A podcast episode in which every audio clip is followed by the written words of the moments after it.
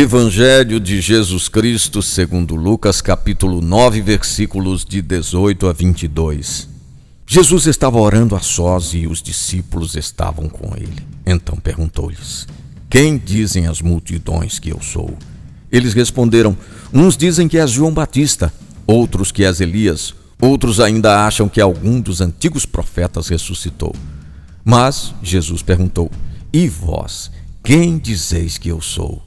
Pedro respondeu: O Cristo de Deus.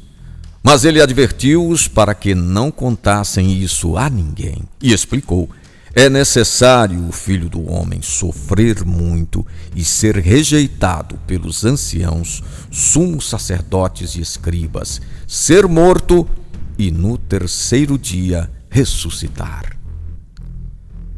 Não basta aceitar que Jesus é o Messias. É preciso rever nosso conceito sobre quem é esse Messias.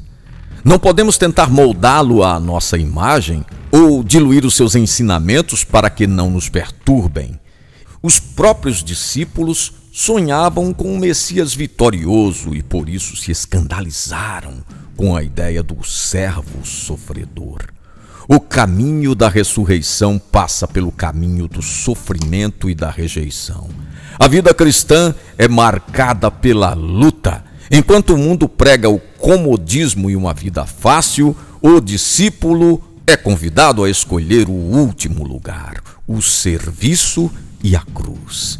É preciso saber perder, lembra o Evangelho. É a lição do grão de trigo que aceita morrer. Esta morte trará vida plena. A força para isso a encontramos na oração.